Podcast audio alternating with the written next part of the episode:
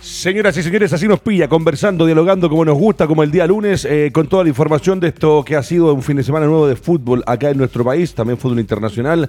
Eh, elogios múltiples para el arquero de la selección nacional, para Claudio Bravo, a los que vimos el partido del Betis contra el Real Madrid. Interesante lo que sigue haciendo el capitán con 38 años, creo que tiene Claudio Bravo hoy día. Vamos a analizar el fútbol nacional, vamos a estar revisando algunas cosas y, sobre todo, vamos a llegar también al momento estelar donde vamos a hablar del superclásico del fútbol chileno, donde obviamente tenemos a un referente en el panel. ¿Cómo está Fernando Tengo? Muy bien. Me dijeron que Mauricio Pozo le había mandado una foto que no le había gustado nada el fin de semana. Para nada me gustó la foto. Muy bien, Mauricio. Me amargó el fin de semana. Cosas que no se hacen, Mauro. ¿Cómo está Mauro? Muy bien, tranquilo. Mira que llegó tranquilo hoy día. ¿Qué le Tuve una reunión de, de editor el viernes que me dijo usted, así que vamos a, a lo que nos convoca el fútbol. Ah, mamita querida, por Dios. Y Alejandro Cortés también, que está con nosotros. Me imagino que, eh, claro, es el más triste del panel. Se entiende, es hincha de la U. Ah, de la U. Eh, pero son cosas que pasan, cosas del fútbol. 20 años ya, ¿no? 20, 20 para 21 años que no ganan el Monumental. Impresionante. El partido se acaba tocando el silbato y ya se acabó la pena nomás. Perfecto. Eh, Mauricio Pozo, una pincelada o algo del análisis que nos deja todo lo que fue esta fecha del fin de semana de este fútbol grande de Chile cuando saludamos a Buses Mayorga, que es quien presenta el programa Doble Amarilla y es el auspiciador oficial de RadioTouchTV.cl. Tres cositas. Eh, lo primero, un partido discreto, sobre todo el primer tiempo, eh, con una genialidad en, en- en- en una función súper importante, eh, lo que hace Volado, el centro y después el gol de Gil. Y se la dejo acá a mi gran amigo Alejandro. Uno entiende las funciones y deberes que tienen los jugadores dentro del campo de juego, ¿cierto? Para mí, lo publiqué ayer en mi Twitter, eh, dije que Cañete no va a andar bien jugando con Espinosa al lado, porque Espinosa quiere quitar, quiere crear, quiere tirar los cornes, los tiros libres y cuando mejor se vio Cañete fue con Sandoval y con, con el otro chico, se me olvidó de Perfecto. el otro contención. Antes de que usted le conteste, antes que usted le conteste, porque el plato fuerte hoy día es el superclásico, vamos a ir a revisar un poquito el resto de los partidos, Mauro, y después nos metemos de lleno con el superclásico, mientras ya empiezan a pasar acá a mis espaldas las otras Moya. empresas que se hacen cargo de ser auspiciadores oficiales de Radio Touch Televisión, partiendo por Grupo CTS, que es la empresa dueña de Radio Touch TV.cl.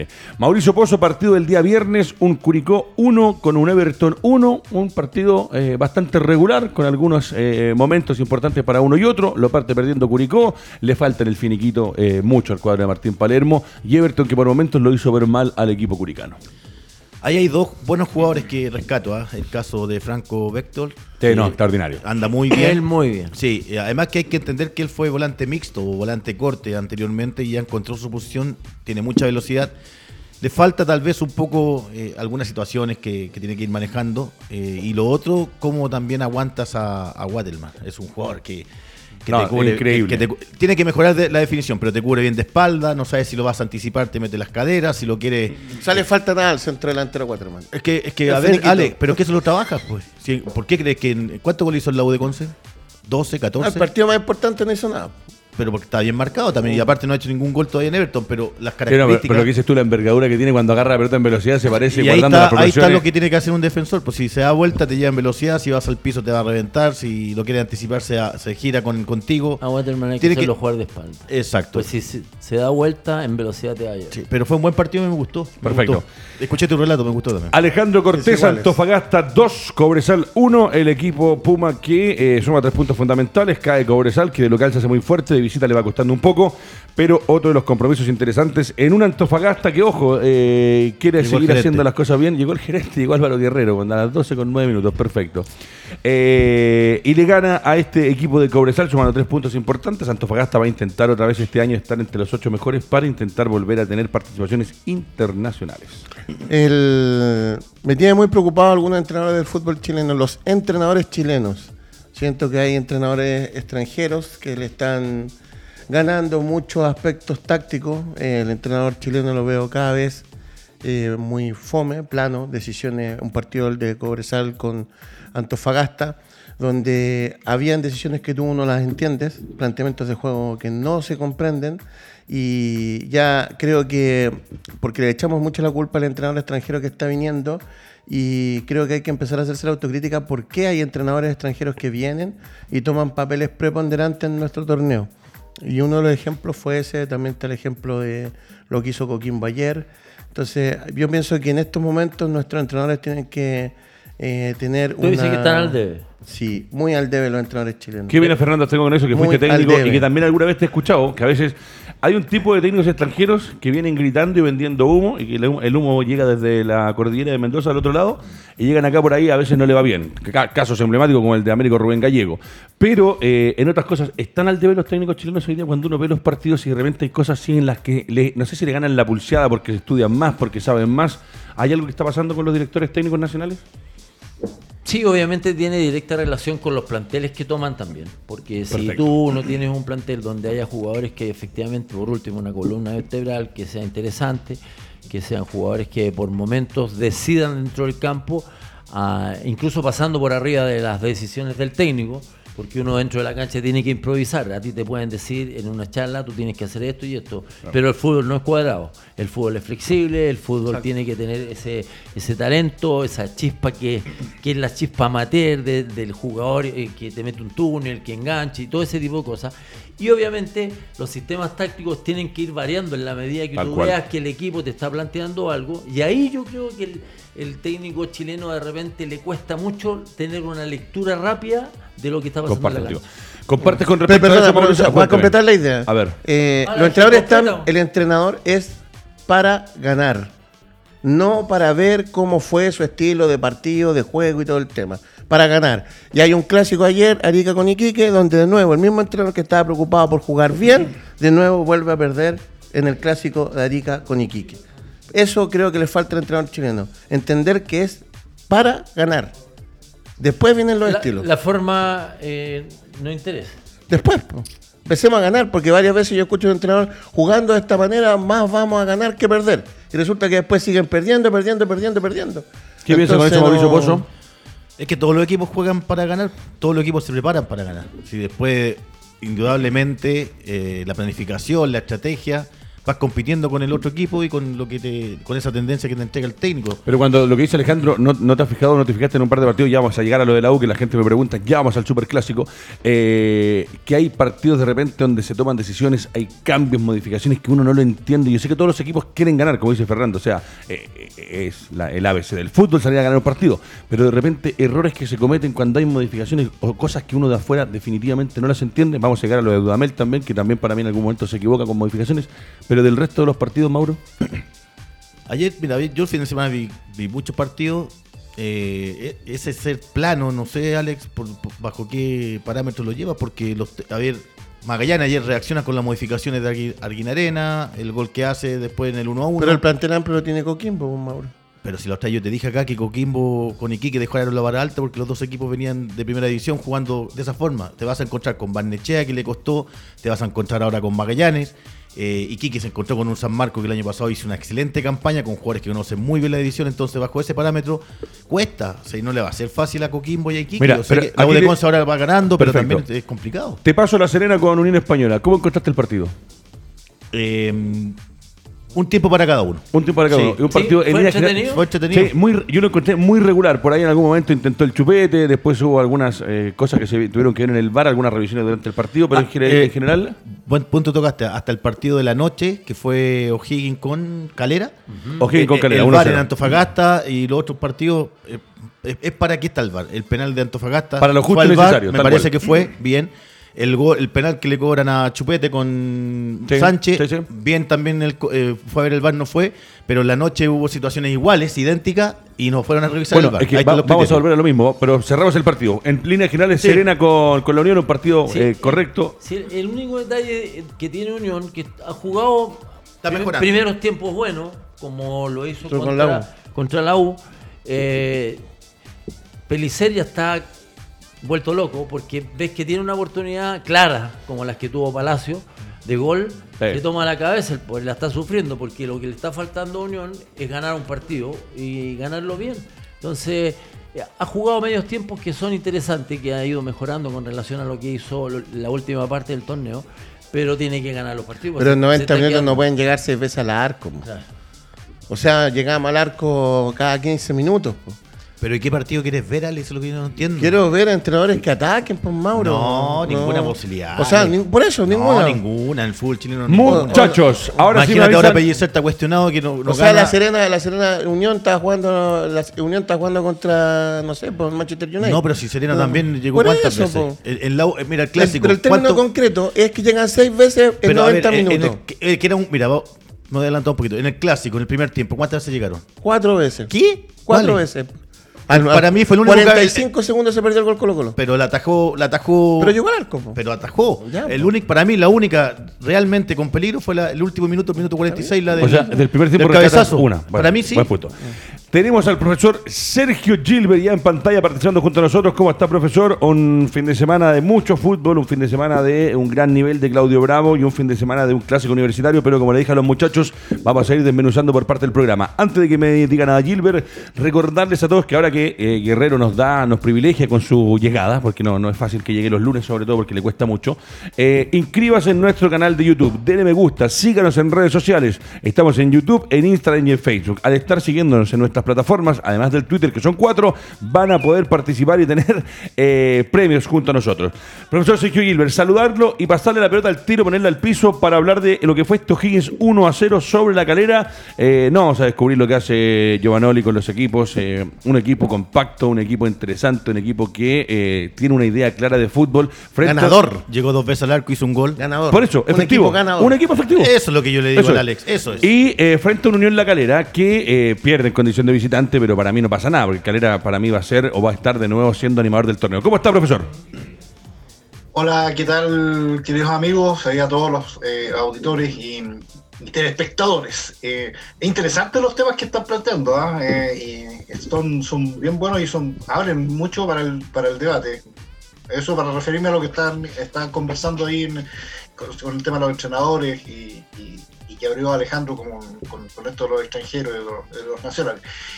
Mira, en el partido de ese de O'Higgins, eh, a mí me quedó la sensación de que, yo creo que a, todos nos quedó la sensación de que, de que estuvo más cerca a Unión La Calera, digamos, en, términos de propuesta y en términos de, cómo, de cómo quiso encarar el partido más que lo que hizo O'Higgins. Eh, claro, O'Higgins eh, tiene la, tiene la particularidad de los equipos de Giovanni, que, juega de una manera, sabe que tiene que jugar de esa manera, si no le resulta, eh, va a seguir y va a insistir y llegó ese, ese, ese remate, yo diría, ese medio puntete de, de- en, en- en el, eh, La Rondo. en el remate de la Rondo y además esa triple triple triple túnel es una cuestión absolutamente irreal digamos No existe. Sí. yo jamás había visto, yo por lo menos no, no me acuerdo de haber visto un gol donde haya tres túneles para que llegue al arco. Entonces, claro, se dan esa- esas situaciones y a mí, eh, o sea, O'Higgins en, en general me gusta, pero allí, eh, ese, ese día no, no me gustó tanto.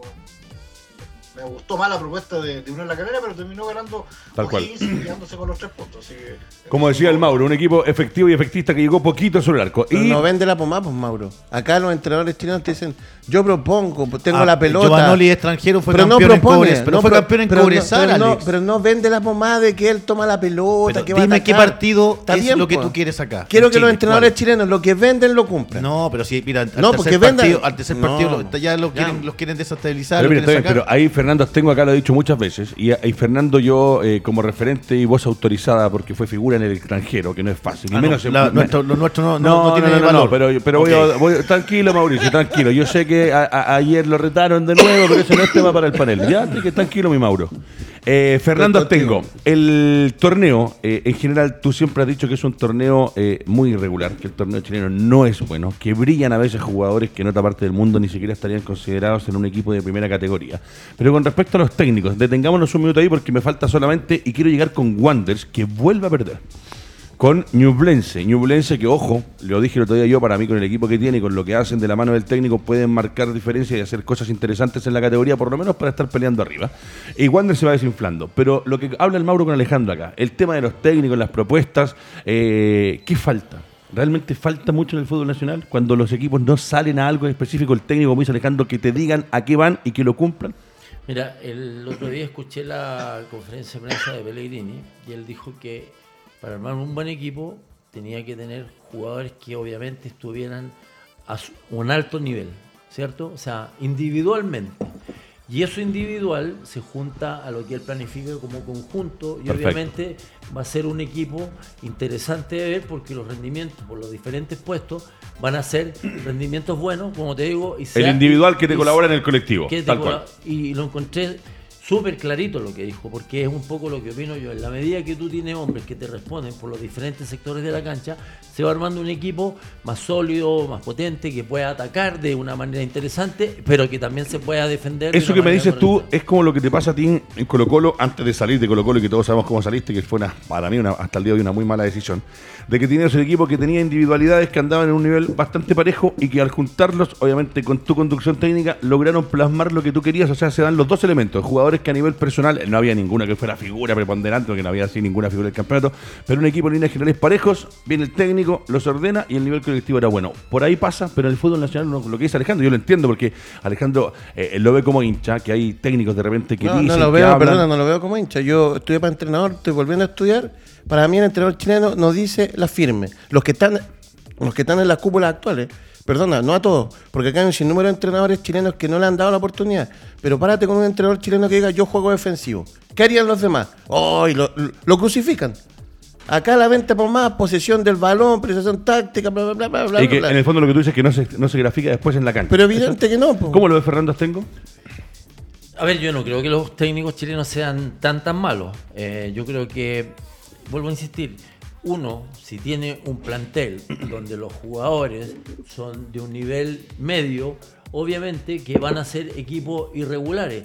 Yo tampoco diría voy a jugar al ataque, voy a jugar de defensa, porque esa cuestión yo me lo guardo. Es mi secreto que tengo antes de enfrentar a un equipo. Perfecto. Y no tengo por qué andarle diciendo a la gente. Yo le tengo que decir a mis jugadores cómo, cómo vamos a plantear el partido. Y en la medida que el equipo se exprese de tal manera. Se va graficando el- lo que tú le estabas el- pidiendo. El hincha se va a dar cuenta si efectivamente el equipo ataca, o es un equipo, o un equipo de posesión, o un equipo que se arropa mucho y juega de contra. Esa es la, forma de verlo. Lo entiendo. Mauricio Pozo, Wander vuelve a caer. ¿Qué pasa eh, con esto que está aconteciendo en el cuadro de la quinta región? Sabemos que hubo gente importante que salió de la institución, sacaron sus acciones, se han ido modificando cosas. El equipo el año pasado, en la mano de Miguel Ramírez, mal no anduvo, pero cuando Miguel pidió un poco más le dijeron que no porque no están las condiciones. Por ese lado uno dice, el club es inteligente porque le están pidiendo que gaste, no tiene, no va a invertir.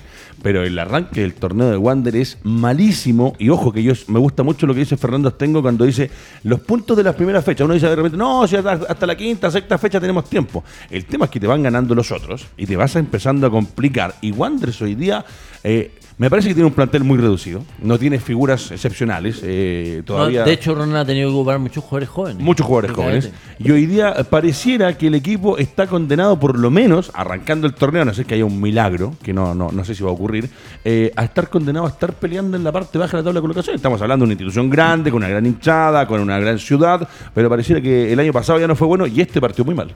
Tienes a Viana Alarcón y después la mayoría son jugadores Medel. jóvenes que están haciendo sus primeros. Medel no es titular, está ingresando en el segundo tiempo. Ahí hay una propuesta interesante, ojo con esto, interesante de Ronald que no va a cambiar. Le gusta esa presión alta, que los defensores eh, queden en línea, que. que, que- de- pierde tres, de- par- que estén pierde los- tres partidos más y no va a cambiar. Pero Y de es- buen es que- trato al es que- balón. es que ahí está el tema, Ricardo, porque no hay dineros. Les dijeron, este es el proyecto, son jugadores jóvenes, ok, lo acepto. Hay una. Es muy válido como le está enfrentando, que lo va a cambiar, difícil. Porque en Unión lo hizo con otros nombres más experimentados. ¿Hay una opción válida de modificar a lo mejor cuando vengan el libro pase? Sí, puede ser, pero hay una estructura de juego. Ahora, los resultados mandan. Yo sé que están muy Eso, preocupados a- los a hinchas. voy. Están preocupados los hinchas, están preocupados los dirigentes, pero bajo este contexto, bajo, bajo este parámetro, me parece que Ronald no va a cambiar su metodología, Perfecto. su No, pero- sistema de juego. Ahí va, eh, que ahí puedo coincidir con, con Alejandro. ¿En qué? Si tú estás viendo que tu equipo no está ganando y a lo mejor su propuesta es interesante y todo, uno tiene que reaccionar porque aquí se trata de sumar. Por Tal lo cual. tanto, si yo estoy jugando como un equipo Y de local, capitán, ojo. Claro, yo estoy jugando con un equipo que efectivamente busca mucho el arco, que a la gente le, le encanta, pero uno se tiene que dar cuenta y hacer un análisis que a lo mejor armo dos líneas de cuatro y juego de contra y voy a rescatar Pero es que eso no lo Y siente el día de- Ronald, parece. No, está bien, está bien que no lo siente, pero- mira, pero- no, pero escúchame. Una cosa es sentir una manera de jugar, ¿cierto? Como Jürgen Klopp con el Liverpool, como Zidane con el Real Madrid. El Liverpool, mira, hasta cuarto hoy día y no le ha ido bien. ¿Ha cambiado su sistema? sí. Sigue igual. Y con los nombres que tiene. Entonces no debería aceptar esa pega, pues. ¿Quién? Fuentes. po. Si no tiene plantel, no te Pero, toman ¿por eso, qué, pero pues ¿qué- no. ¿por qué no la va a aceptar? Bueno, si Miguel- él, él Miguel se siente, renuncia, él Miguel se siente capacitado para, para trabajar esos Entonces, chicos. tiene, entonces no es atenuante que juegue con jóvenes. Eh, Pero ¿qué se te estoy diciendo? Para Pero- mí es válido lo que le está haciendo y él no va a renunciar a, Mauro. a retroceder, no lo va a hacer. Entonces no está así. Pero es que ¿Qué me dice el capitán? A ver. Mauro, esto es igual que eh, nuestro programa, ¿cierto? Si a nosotros nos está yendo mal, tenemos que cambiar un poco la tónica del, del programa, ¿cierto? Tenemos que variar los temas, a lo mejor ser más punzante, ser más agresión en nuestros comentarios, o tenemos que hacer solamente análisis, y planos que a lo mejor la gente ni siquiera le va a gustar. Claro. Entonces uno se tiene que ir acomodando a lo que a uno le sirve. Si Ronald Fuentes ve que su equipo está perdiendo con su postura, uno tiene que ser más flexible. La parada flexible Ya es estamos en la quinta fecha del campeonato, sí, estoy de acuerdo ¿Me contigo. Me están ganando. ¿Por qué? Porque dejo espacio atrás, porque quiero ir a jugar bien al frente. tuvo Si dos no tiros en los palos, tuvo cuatro ocasiones de gol. Yo creo que no las va a cambiar. Pero- va a trabajar en un juego defensivo. Perdió Sí. con un Real directo el descenso. Yo creo Sí, que pero, va a pero ojo que ellos también tuvieron, para mí, y ahí eh, entramos el, el debate, para, para mí no fue penal. No fue penal, eh, porque lo que te dije, en los otros partidos, la mi- eh, lo que pasó en Antofagasta, eh, no le cobraron un penal, pero bueno, son situaciones, te insisto, Ronald me parece que puede modificar el trabajo en la parte defensiva. Sí, que yo- mira, me- el año pasado, si la gente que nos ve y que está siempre con nosotros, vamos a hacer una pasadita por todos nuestros canales asociados desde Arica a Puerto Montt. Fernando Astengo dijo algo muy cierto el año pasado. Cuando Colo Colo venía a los tumbos y no sabía por dónde se podía recuperar. Dijiste algo muy similar a lo que acabas de comentar. Hay que ordenar la casa, poner a los cuatro atrás, ponerles cuatro delante y dejar a dos arriba. Y que Colo Colo lo primero que haga es ordenar el bloque defensivo y partir por no estar perdiendo o en desventaja y ordenar. Y yo hoy día lo veo a Wander, que le tengo un cariño, y a Ronald Fuentes le tengo mucho cariño Sí, también, porque, Ronald, porque fue mi primer compañero cuando trabajé en televisión, porque para mí es uno de los grandes centrales que ha tenido el fútbol chileno. Me, tengo los mejores recuerdos de verlo en la U, en el Mundial de Francia, y creo que le vaya bien. Aparte que es una buena persona, de lo poco que Muy puedo buena. compartir. Es un buen tipo, sabe mucho de fútbol, entonces uno quiere que le vaya bien. Pero van pasando los partidos, estamos en la quinta fecha. Wanderers es una institución importante que recibe la presión desde afuera. El hincha porteño no es fácil, o sea, menos mal que hoy día Wander no está jugando con gente en el estadio. Porque si no, esto sería una olla a presión, papá. Sí. Uh, complicado. Sí, porque la gente del puerto es, es Eh, compleja. pero bueno, muchachos, ha llegado el momento, ha llegado el minuto. Audax Italiano con Deportes Melipilla y Palestino con Guachipato Mauro son partidos que están pendientes, que se van a jugar en el día de hoy, en la jornada que completan los compromisos válidos por la primera división.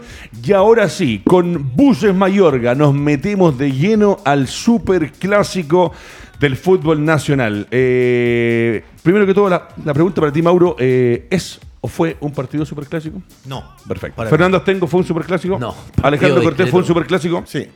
Perfecto. Ve- Esto, esto es lindo. Viene con tren a mi compadre. ¿Está bien? Lo, lo van a retado sí. anoche también. Oye, eh, ¿Y el parto profe con- Gilbert qué dijo? el profesor Gilbert. Profesor Gilbert, ¿fue o no fue Estoy superclásico? Estoy de acuerdo con Alejandro. Perfecto. Fue. Está bien, pues, pero eso es lo lindo que esto, eso es lo lindo que tiene el fútbol, papá. Eh, profesor Gilbert, voy a partir con usted porque quiero llegar después de que los escuche a ustedes. Quiero llegar al quiero llegar al capitán, porque el capitán estuvo dentro de la cancha, sabe lo que es un superclásico, ha visto lo que es eh, estos partidos, de, eh, lo que significa jugar. Un análisis suyo, profe, con respecto a los 90 minutos generales que vimos, triunfo de Colo Colo, 20 años de hegemonía sobre su archirrival. En el Monumental parece que la U no puede ir a ganar y hoy día esos tres puntos a Colo Colo le van a seguir dando confianza y me parece que Colo Colo de a poco se empieza a olvidar del año pasado y ya se están haciendo mejor las cosas, se está viendo un trabajo diferente y que por ahí este partido es el que todos quieren ganar, le va a dar un envío anímico importante. Profesor Gilbert.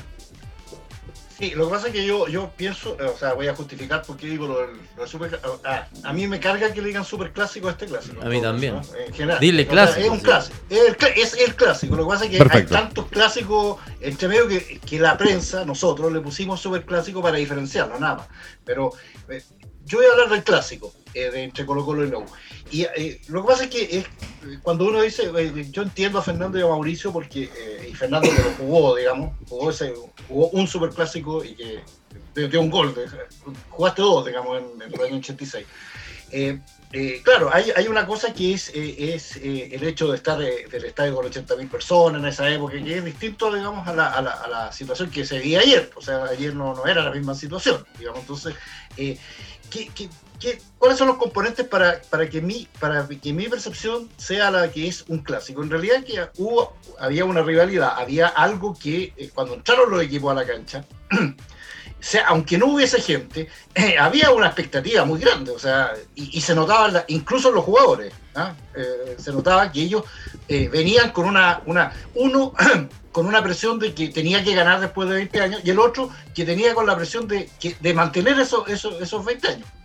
Eso ya es un elemento clásico.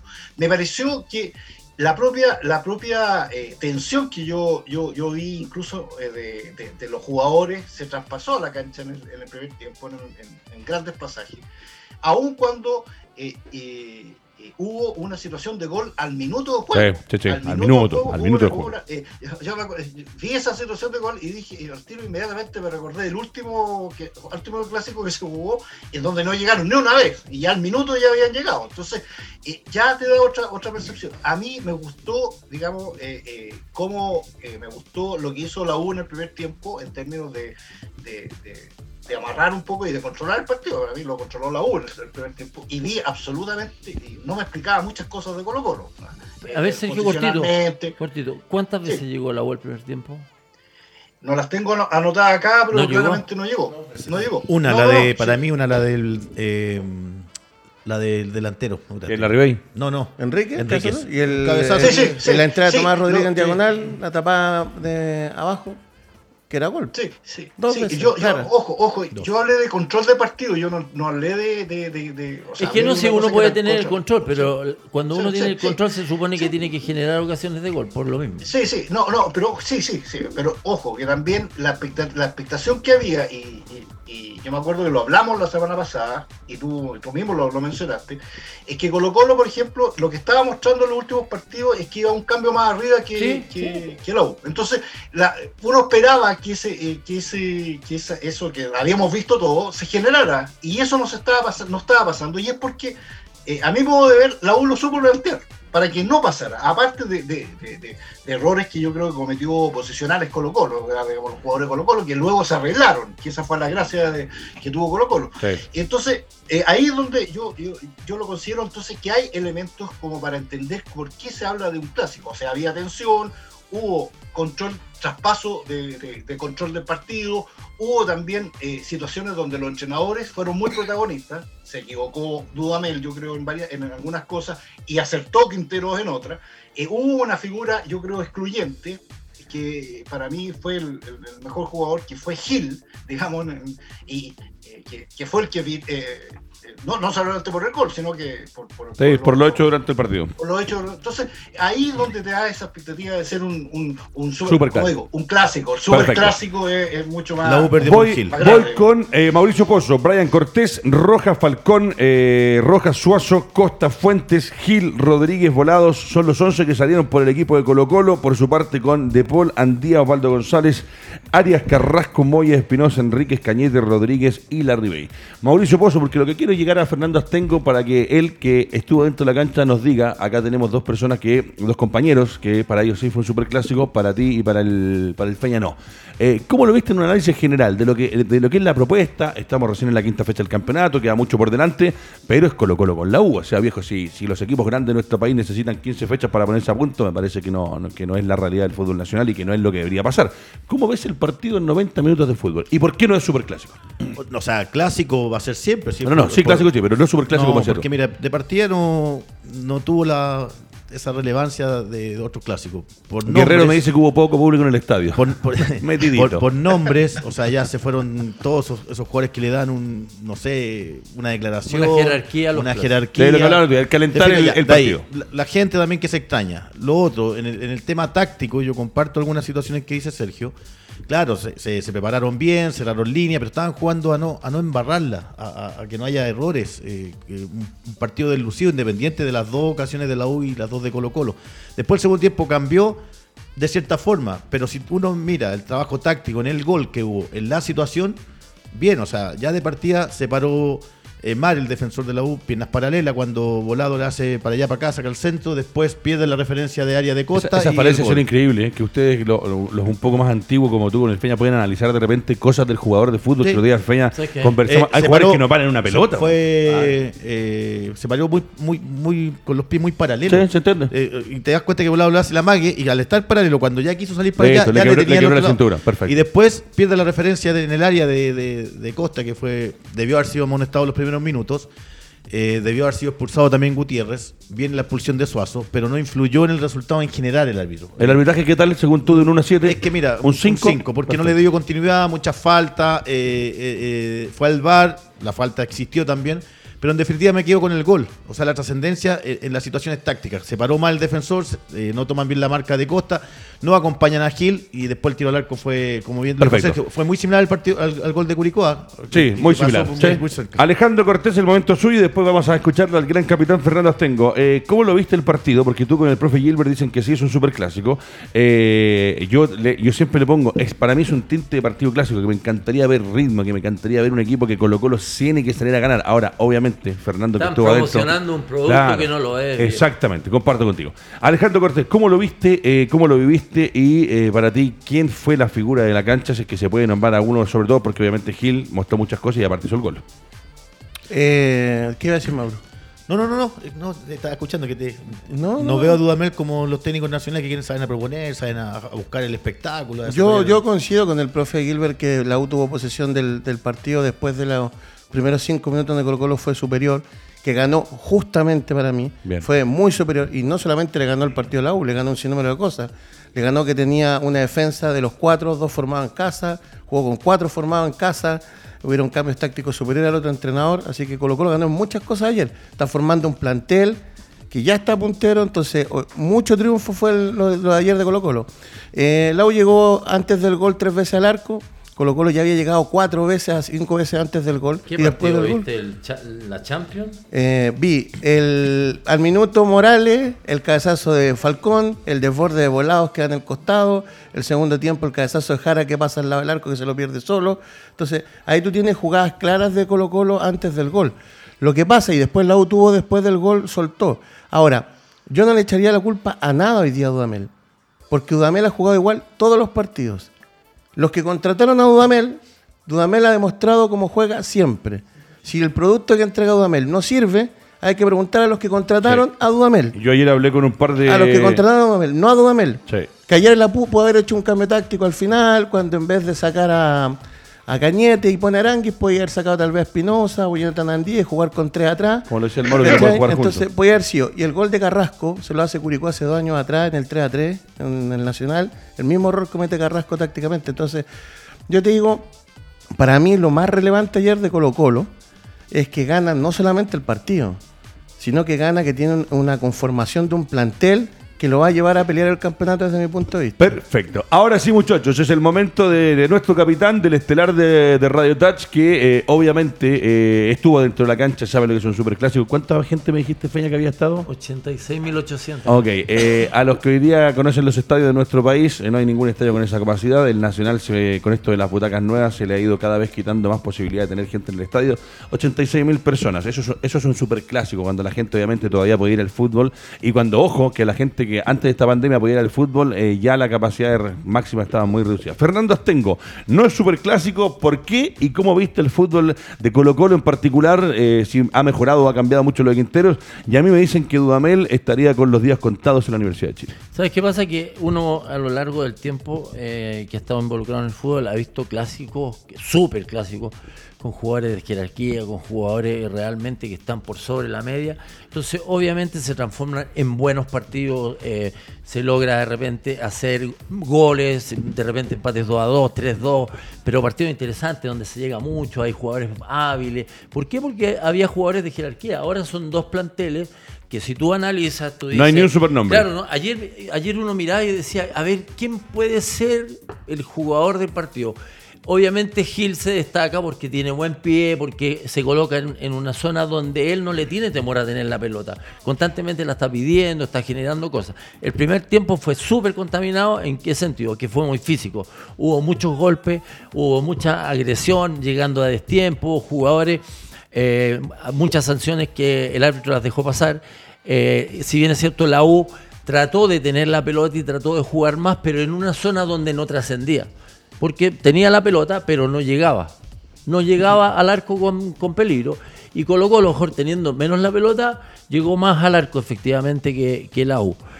El segundo tiempo, Colo Colo salió eh, con otra estrategia, porque Gil subió bastante más. Gil estaba jugando muy atrás y Quintero lo, lo dijo, Gil, lo- se acercó más a los delanteros.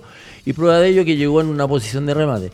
Con relación al gol que hablaban, pelotazo de, de 30, 40 metros a, volado y el jugador de la U al lado no tuvo tiempo de distancia como para retroceder y haber cabeceado. Es el primer error. El segundo error llega a la línea de fondo. Entonces estaba prácticamente un metro. Le amagó y le tiró un centro. Eh, tercer error. Andía pasa de largo. Cuarto error, recibe la pelota a costa, sin marca, dentro del área. Y quinto error, aparece Gil solo, sin ninguna marca. Entonces, ahí tú te das cuenta de la mediocridad de cinco pases o, de Cinco cinco, situaciones, situaciones. sí, tremendo. Ninguna, ninguna fue intervenida por, por la U. Y Colo Colo termina ganando con ese gol por la cantidad de errores que tiene.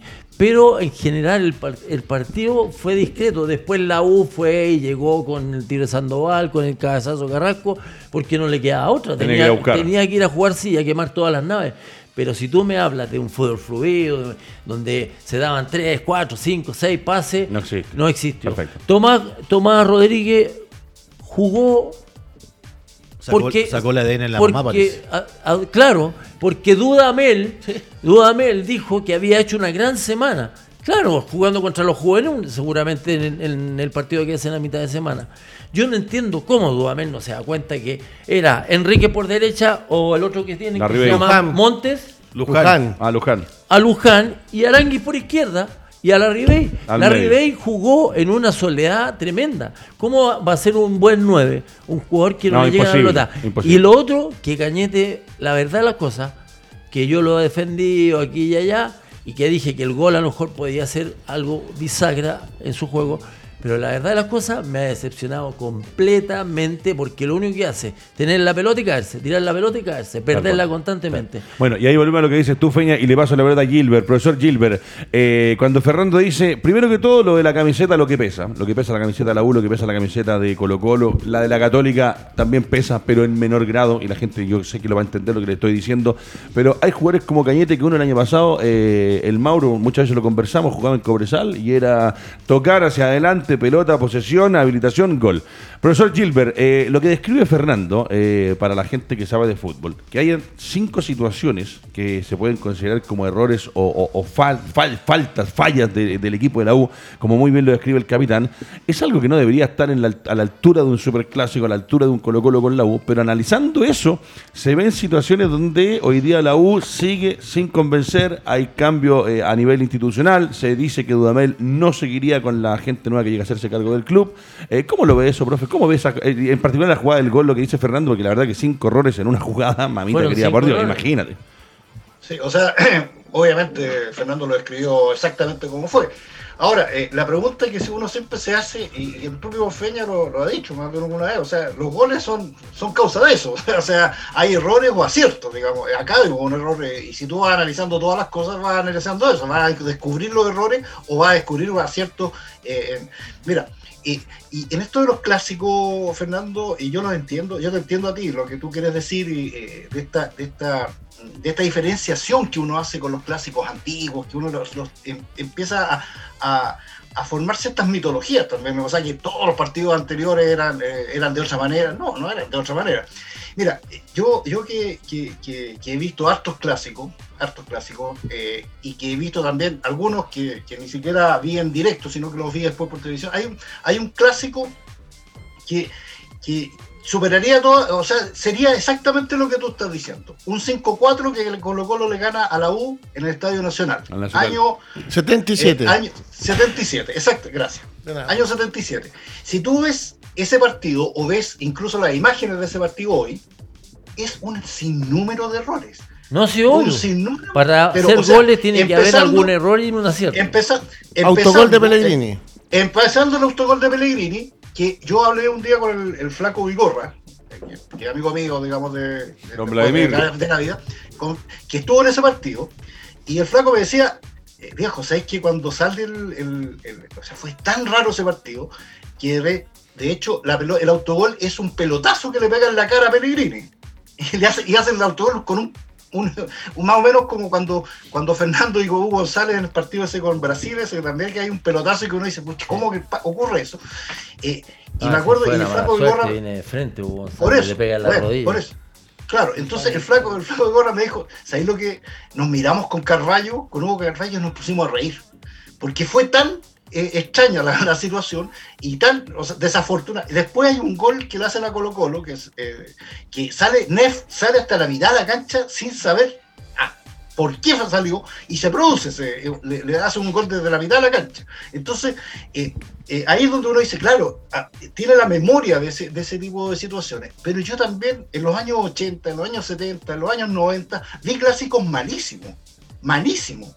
Eh, o sea, donde no llegaron, donde a pesar de que había figuras, a lo mejor como tú dices, Fernando, que, que uno más reconocibles en la memoria colectiva, eh, tampoco hice- hicieron grandes partidos. Entonces, eh, yo creo que tú mismo dijiste día, ahora estabas diciendo que hubo, por ejemplo, mucho roce. Es lo típico los clásicos. O sea, eh, son las cosas que, que- o sea, cuando se raspan, cuando empiezan a, a- a- a- a- a- no sé, pues se, se, se levanta Espinosa y ya se. Sí, cuando y sube la cara intensidad. Claro, pero eso no es Entonces, un es- super clásico. Si, si a No, mí me es dicen parte- un es super un clásico, es un, clásico. un Es clásico bien parte- jugado. Pero son parte, son, son parte de un clásico también. Es que ahora O sea, le ponen son- el super, pues A antes ver, era clásico. ¿sabes, ¿sabes nomás. qué pasa? No, que aquí, si yo- mira, aquí, aquí a, a la gente no hay que engrupirla. Ese super clásico es un tema comunicacional, Sí, es de le- la prensa, es Peña, el le morbo, pone- lo que es dice- para llamar la atención. Si yo lo tengo súper claro, yo lo que no estoy de acuerdo cuando me digan que es un super clásico, es un partido bien jugado, un partido que llegan a las dos ya con velocidad, Sí, que, haya, semana- que la- haya jugadores como Espina, como no sé, Claro, como Sí, Ronald porque Fuentes. para que- en la es semana que no no- hubo ni declaraciones, Oye, por lo menos de. No, o- pero es que eso, eso es parte espectacularidad. del juego, del juego, del juego Claro, comunicacional, sin Sergio. duda. Ya, pero mira, yo, espérate, para- para pero- hacer- pero- razón, Sergio. Eso, es- eso faltó Pero pero pero- aparte no hay Pero lo que dice el capitán es súper simple de entender para mí. El partido, como es el Colo Colo y la U, son los dos equipos más grandes de Chile, son los dos equipos con más historia de Chile, se enfrentan los, con las dos mayores hinchadas de Chile, se le da el tinte de superclásico. Clásico. Por eso, un clásico o un superclásico. Es un clásico. Una vez El que super se, lo pusieron ahora. Por eso, en las pantallas, sí, porque en el fútbol argentino también se juega el superclásico, el fútbol argentino, que Ah, se evoca pero con eso- Río. Pero eso, pero eso no, no Pero en el fondo o sea, lo que dice el no- Feña es que los partidos clásicos retiro. ha habido mucho tiempo, hace mucho tiempo. Mauricio, pues usted que tiene buena cabeza, ¿hace cuánto no hay un partido que sea un clásico, un clásico clásico? No le pongamos el super para, para, para entender que acá no hay super clásicos o no, o no se juega a un nivel de super clásico. ¿Hace cuánto que hay un- no hay un Colo Colo la U, como decía el profe por ahí, que ni siquiera ese 5-4 viene a ser tan grande No porque sé, hay no, errores no. que se describen como lo que dice Fernando. Imagínate, que hoy día no, no hay ni polémicas para, por lo menos para que no, no Pero, sea eso- más intenso pero- para el árbitro, porque también eso llama la Imagínate atención. que cuesta Sí. elegir un jugador Sí. de 22 cuesta No, elegir ¿Qué la- polémica van a tener? Pues si no hablan ni del No, 10% pero es que- los futbolistas ahora van a tener polémica ¿por en qué un tienen que partido. hablar ellos, Ale? los futbolistas no pueden futbolistas hablar. no se- los ¿Qué futbolistas actuales no se mojan nada. Pero ¿qué Mauro. deportista va a hablar del eso? partido no hablan No. nada, nada. ¿Qué deportista te va a hablar eso? Cada uno- Cero, cero conexión con la realidad. Lo, lo que está diciendo. Fernando en la época antigua, Fernando, yo estaba en el estadio cuando hizo el gol de Palomita. Que el partido fue, Fernando le metió, le daban y todo el tema. También asuman los futbolistas actuales la responsabilidad que tienen de los espectáculos. Pero si no asumen los políticos, menos Bueno, pues por lo mismo, ¿por qué nadie asume nada. la- la Profesor gente? Gilbert, cuando dice eh, Alejandro con respecto a los jugadores, claro, en la semana no hay polémica, o sea, ni siquiera tiene Y hoy la día U- tampoco no tenemos una polémica para- para la, discutir. la U hoy día y Colo Colo, de partida yo, eh, eh, y quiero con esto que la gente también espero que lo entienda, porque lo he hablado con muchos amigos, tengo amigos que son, la mitad de mis amigos son de la U y la mitad de Colo Colo, pero no hay referente, no se habla en la semana, no se calienta ambiente, que es parte de un partido como el de Colo Colo Pero, con la U. pero- El, el nivel tampoco es bueno y hoy día figuras, lo que hablábamos el lunes o el viernes pasado, ¿qué figura? Cuando ayer yo veía las votaciones de la gente en el CDF, No, están, están todos locos. Están todos locos. todos locos, si es que No, estamos así. pero Ahora, es que eso- obviamente votan eso- 100 y de repente basta que la familia, los amigos, los primos y los tíos voten y se marca la diferencia. Profesor Gilbert, la palabra es Sí, suya. sí. Sí, no, no, eso es- o sea, hay cosas que en las cuales vamos a estar todos de acuerdo, o sea, claramente unas votaciones que hace el público, además lo hace con, un sentimiento, digamos. ¿ah? Es lo mismo que cuando uno ve los partidos de La Serena, Coquimbo y ve que la gente de la U vota por ex jugadores de la U y la gente de Colo Colo por ex jugadores de Colo Colo. esa, cuestión es evidente, ¿no? no y, ni siquiera son. Y, uno dice, ¿cómo, cómo, cómo, él va a ser la figura? Bueno, e, ese es un tema. Pero Mauro dice una cosa que, a mí me, llama la atención, lo de, lo de, calentar los partidos. O sea, lo, a ver si Prieto me lo da al profe con Pozo cara a cara, en face to face. No, no, claro. O sea, yo, yo, yo, yo recuerdo justamente a los, eh, cruzadas de, de, de, gente diciendo que son los medios de comunicación los que empiezan a calentar este partido, le llaman guerra y toda la onda, y, y no, y como la prensa dice, ahora que la prensa no, no, puede, no puede acceder a hacer eso, se empieza la crítica, pues Mauro. Entonces eh, hay que ser bien eh, consecuente, digamos, diría yo. Y lo otro, y lo otro es que las figuras van, se van creando. O sea, no, si no son. Eh, yo creo que, sinceramente, muchachos, yo creo que el, en dos años más, en dos años más, por poner un, ejemplo. Vamos, a seguir con la pandemia. No, no, claro, vamos a seguir con la pandemia. Y, vamos a decir, mira, si Gil, mira, fue en ese clásico que ganó Colo Colo 1-0, con, ese fue el despegue de Gil como, como a lo mejor la gran figura. Fue el menos malo, Sergio. No, hoy día lo vemos así.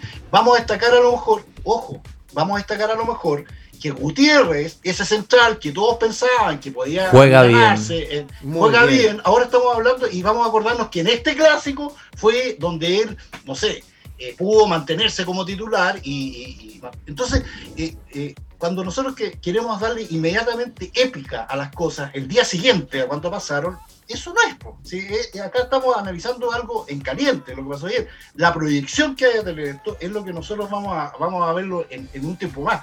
Cuando nos estamos acordando de, los, de estos clásicos que nos acordamos ahora es porque algo nos pasó en ese momento algo nos pasó y a lo mejor en ese momento nadie, nadie dio mucha, mucha, mucha bolilla Sergio. eso. Y eso, y eso ahora después con el tiempo se fue, se fue cristalizando. Para mí, el clásico en que estuvo Fernando Astengo y que mete ese gol de Palomita, para mí, hoy, ¿cuántos años después? Eso fue el 86. Mm. Para mí fue el, eh, fue el partido en que Fernando Astengo se hizo, eh, se hizo figura y líder, ídolo en Colo Colo. Así es, señor ese, partido, ese partido. En ese momento, en ese momento cuando estábamos en el estadio, yo, estuve en el estadio ese día, eh, los que estuvimos en el estadio, vimos, claro, alabamos el hecho de que Atengo es un gol de vida, pero no aquilatamos el hecho de que, y hoy podemos decir que ese año 86... Marco antes y un después. O sea, tal es así, mira, tal es así que Astengo jugó un solo año en Colo Colo. Sí. Y es referente y es simple. Y es referente de Colo Colo. Increíble. Mira lo que hizo ese gol. El día de mañana, a lo mejor nos va a pasar lo mismo con Gil. Entonces vamos a decir, oye, ¿te acordás? Y nos vamos a acordar de ese Es que puede ser Sergio, que ya Gil ya marcó, ya marcó a Católica y a la U ahora. Eso le hago un paréntesis, que ese año que tengo, que Fernando acá hace el gol y salieron campeones, merecidamente, en un gran torneo. La U tenía tanto orgullo que Colo Colo no le ganó en todo el año los dos clásicos. Eso, para que vean cómo ha cambiado el orgullo algunos jugadores de la U Sergio, Sergio, y para llevarte, Sergio, y para llevarte, no te quería preguntar. solamente para decir cómo, cómo después, digamos, se va, se va viendo ese tipo de cosas. O sea, hoy día no podemos aquilatarlo. Entonces, a lo mejor el día de mañana este, este clásico que ahora vemos fome, que no es, que no es, no es ni parecido a los que eran antes le vamos a encontrar esa, esa característica. Por eso, por eso te digo que el ejemplo de que te estaba dando para mí es súper importante. O sea, eh, imagínate que, que Azteco se hizo, se hizo ídolo de Colo Colo a partir de ese gol. De ahí para adelante se hizo ídolo. O sea, y, él, que era identificado con Unión Española hasta ese momento, y todo, lo, todo el cuento se acabó. Y ese momento empezó a ser ídolo de Colo Colo. Entonces, ahí es donde, es donde nosotros podemos centrar un poquito el tema sobre, el, sobre cuál van a ser los efectos del, y de, de, este, de este clásico, no este superclásico que es Fernando el León Astengo, necesito dos cosas. La primera, que eh, en un resumen me cuentes esa jugada, la describas porque Alejandro estaba en el estadio. Lo que dice el profe Gilbert lo encuentro extraordinario. Eh, a veces la gente, eh, personas como Fernando Astengo, juegan un año en un equipo, en un equipo de los más grandes de Chile, pero con el corazón, lo extraordinario jugador que era, queda marcado en la historia de los hinchas de Colo Colo y en la historia de un club como Colo Colo. y ni siquiera ganó ese partido Colo Colo. Y ni siquiera ganó con ese gol. Imagínense, y hay jugadores que se identifican de una manera eh, por haber jugado muy poco. Diego Armando Maradona jugó en Boca la pasada por Boca porque salió Argentino Junior, estuvo en nada en Boca Juniors, se va al Barcelona y hoy día es uno de los referentes de Boca. Eh, Fernando Astengo jugó un año en Colo Colo, pero lo que hacía Astengo y cómo jugaba Astengo, cómo marcaba Astengo, te da en esa jugada en eh, meterte en el corazón de los hinchas para intentar entender que eso puede ser como dice Gilbert, que hay muchos clásicos que han sido malos pero a veces habían otros que tenían jugadores importantes y que hoy día la verdad, eh, por aquí algo dijo el profe de los jugadores que se hacen, sí se hacen, pero cuando llegó Echeverri a Colo Colo venía hecho, cuando llegó el Vichy Borgi venía hecho, el Beto Acosta, el Pipo, o sea, hoy día no están las lucas para hacer eso, pero primero quiero que me cuentes esa jugada de Colo Colo y después qué te parece lo que te dice Sergio Gilbert. Mira, yo lo primero que entendí llegando a Colo Colo que había que, eh, a ver, ir al frente, porque Colo Colo era un equipo que tenía que atacar. Y nos topamos ¿Se ha con- perdido eso, Feña? O sea, Los jugadores que llegan a Colo Colo, no, no, no, no hay quien se los, un referente que se los explique. Los técnicos. Lo que pasa es que ¿Los técnicos? Los, los técnicos tienen mucho que ver, porque yo le contaba a Sergio que nos tocó Salah y Salah es un, un- un técnico que era súper pragmático. Y nosotros íbamos contra toda lógica, porque nosotros teníamos un muy buen equipo, había muchos seleccionados en ese equipo. Por lo tanto, nos- la vocación nuestra era atacar. Que nos podían hacer dos, pero nosotros teníamos que hacer tres. Ese era, ese era el, el- el concepto que teníamos nosotros de, de un partido de Colo Colo con, con el rival. Entonces, claro, los partidos de Colo Colo ese año fueron siempre fueron al límite. De repente estábamos perdiendo con Auda faltando eh, ocho minutos y se lo picaliente y dábamos. salió, ¿no? Y se- dimos vuelta a partidos increíbles. Entonces, obviamente, yo creo que el, el- el Colo Colo del año 86 marcó algo importante, como obviamente después el del 91, que obviamente es superior en términos de lo que, de lo que genera. Y Pero- puede ser Feña el último, el del, del Vichy Borgi, cuando estaba el, el, el tetracampeonato, que sale, estaba Vidal, que estaba Ferrari. Yo me también- acuerdo de ese clásico, del último clásico, me acuerdo cuando eh, Bravo le saca el penal a Candelo. A Candelo, a Mayer Candelo. Estaba 2006. jugando Valdivia, Bravo, Vidal, Matías Fernández, Chupete.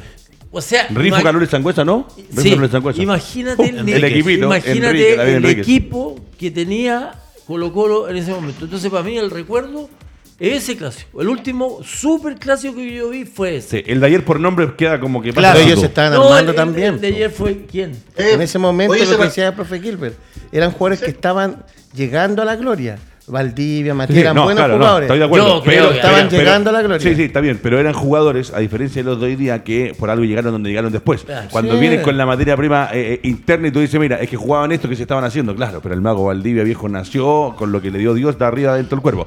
Pero cuénteme lo del gol, por favor, para que la gente No, está viendo. Lo que pasa es que Jaime Vera tiraba los corners siempre eh, en ascen- ascendiendo en el momento que va. O sea, ascende- as- corners ascendentes.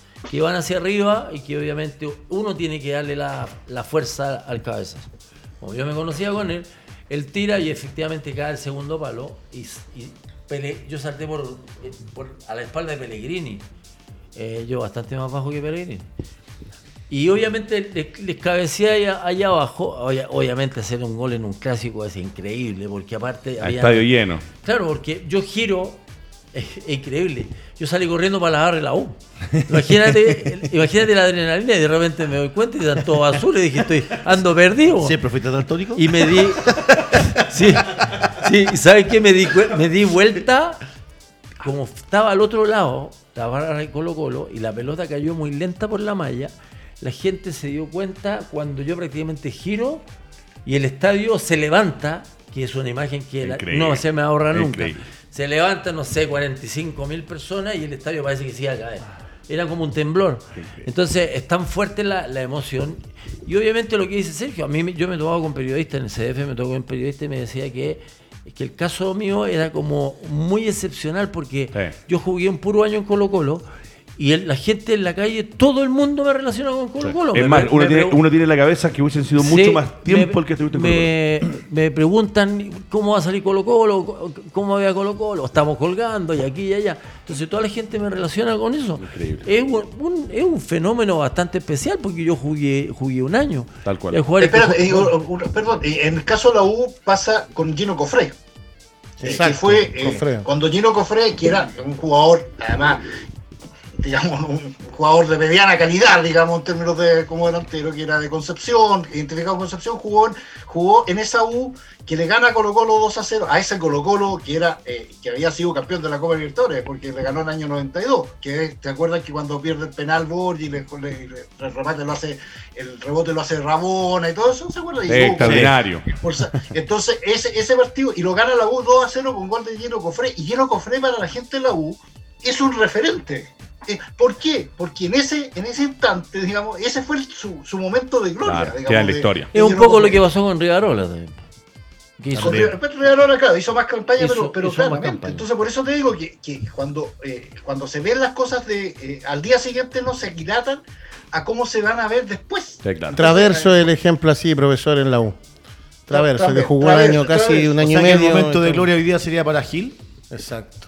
Eh, pero es que por eso te O digo. sea, lo que dice- Claro, lo que dices tú, el- Lo que Sergio. dice Sergio sí tiene un grado de razón, porque efectivamente el tipo mantuvo la hegemonía que tiene Colo Colo, está jugando bien, es un jugador súper interesante que lo más probable es que en algún minuto lo llamen a la selección. 29 años. Un tipo con mucha personalidad. Sí. Si Eso es ustedes- fundamental. Si ustedes se dan cuenta, eh, cuando los partidos se paraban, le hablaba mucho a todos los todos. jugadores. No, sí, anda bien. Él, él asumió un liderazgo que obviamente seguramente lo comparte con Quintero, porque Quintero seguramente lo debe escuchar, dice, este, está- este lee muy bien el Y fútbol. siempre lo quiso. Él siempre lo quiso. Sí, de hecho, Sí. el Peña decía lo tengo bloqueado. Mira, acá me dice Patricio Godoy está ahí. ¿Quién se va a acordar de este clásico? No hay comparación de Gil con el gran capitán. Dice, existen jugadores que tenían otro carisma y los técnicos tienen miedo muchas veces a perder su pega, cosa de lo que decía con hace un ratito Alejandro con respecto a la pega. Bueno, muchachos, nos quedan tres minutos, vamos a ir cerrando. Eh, profesor Gilbert, parto con usted que está a la distancia en, eh, en un breve resumen. ¿Qué nota le pondría usted a este, su- a este super clásico, mamita querida? Al clásico nomás del fútbol chileno que termina con triunfo para Colo Colo y que eh, son 20 años ya los que la, la U no puede ganar en el Monumental. Eh, y me imagino que para los hinchas debe ser también ya hoy día como una... No sé cómo explicarlo. ¿Le puedo hacer una pregunta, Sergio? A ver. Un hincha amigo de la U. Sergio, ayer mi amigo me decía, no, no son 20 años, el Monumental estuvo cerrado, que jugábamos en nuestro estadio. Esa, esa discusión, ¿por qué la eh, se da hoy día también? ¿Por qué no quieren aceptar tanto tiempo sin, sin ganar? No, eh, lo, lo que pasa es que eh, en rigor es ser local de Colo Colo, porque Eso le efectivamente, decía como yo. lo ha dicho Alejandro, lo- Claro. como lo dijo eh, Alejandro, lo que pasa es que Colo Colo, eh, acuérdense, fue, eh, ah, Monumental ha sido suspendido varias veces, Sí. digamos. entonces hay partidos de la U con, con imagínense, de hecho, de hecho, si ustedes se acuerdan, la final del 2006, Sí. esa final que se juega, eh, se juegan los, los dos partidos en el Estadio Nacional. Exactamente. Así es.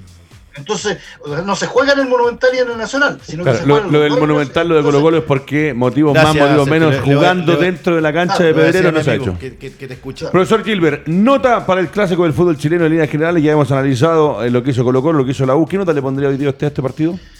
Un 5. Un 5. Alejandro Cortés, ¿qué nota le pondría usted a este compromiso? 5,2. Un 5,2.